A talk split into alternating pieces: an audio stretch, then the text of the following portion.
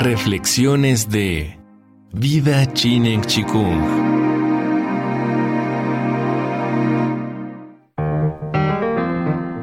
Vida Chinen Chikung presenta Permacultura, serie basada en el libro Permacultura, Principios y Senderos más allá de la sustentabilidad, del autor David Holmgren. Principio 7. Diseño de los patrones a los detalles. El árbol no deja ver el bosque.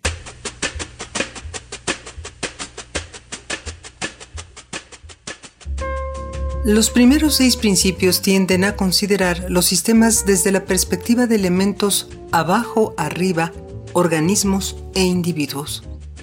Los seis principios siguientes tienden a enfatizar la perspectiva arriba-abajo de los modelos y relaciones que tienden a emerger mediante la autoorganización y la coevolución de los sistemas.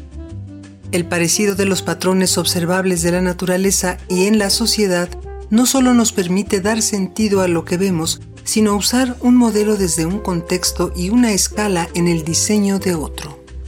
El reconocimiento de patrones es un resultado de la aplicación del principio 1, observa e interactúa y es el necesario precursor para el proceso de diseño.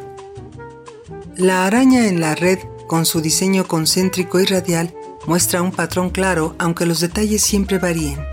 El icono evoca la planificación por sectores y zonas, que es el aspecto más conocido y quizá más ampliamente aplicado del diseño permacultural. La idea que inició la permacultura fue la del bosque como modelo para la agricultura.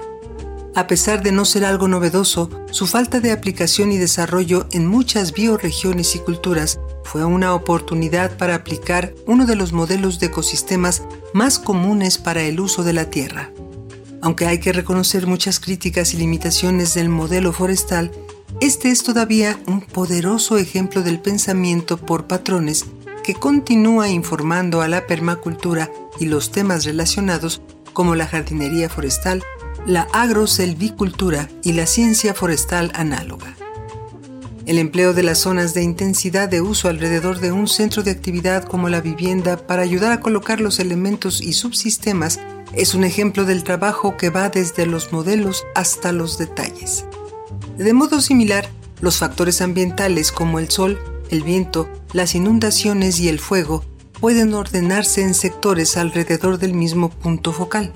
Estos sectores tienen un carácter tanto bioregional como específico del sitio que el diseñador de permacultura lleva a su cabeza para dar sentido al lugar y ayudar a organizar los elementos apropiados del diseño en un sistema factible y funcional.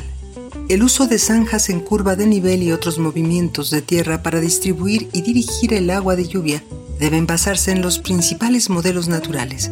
A su vez, estos movimientos de tierra crearán zonas de humedad productiva que delimitarán los sistemas de plantación y gestión.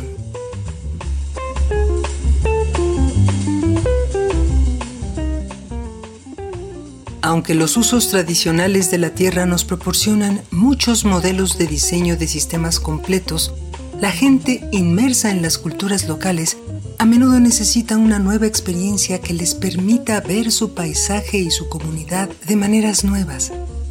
Las vistas aéreas de sus granjas les dio a los propietarios la visión y la motivación para empezar serios trabajos con el fin de contrarrestar los deterioros de los árboles y los problemas asociados a la degradación del suelo. Desde el aire, los patrones de la propiedad de la tierra eran menos visibles, mientras destacaban los patrones de captación de aguas de la naturaleza. Del mismo modo, el contexto social y comunitario más amplio, más que los factores técnicos, puede a menudo determinar el éxito de una solución. Existe una larga lista de proyectos desarrollados fuera de Australia que han fallado debido a la ignorancia de esos factores a gran escala. El proverbio, el árbol no deja ver el bosque, nos recuerda que los detalles tienden a distraer nuestra conciencia de la naturaleza del sistema. Cuanto más nos acercamos, menos capaces somos de comprender la imagen mayor.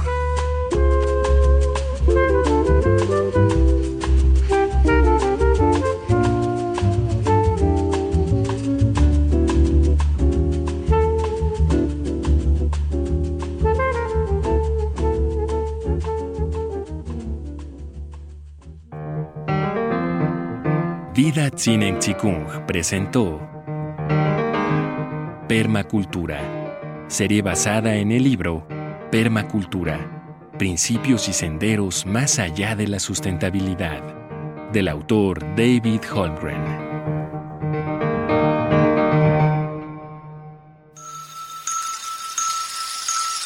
Vida Chinen Chikung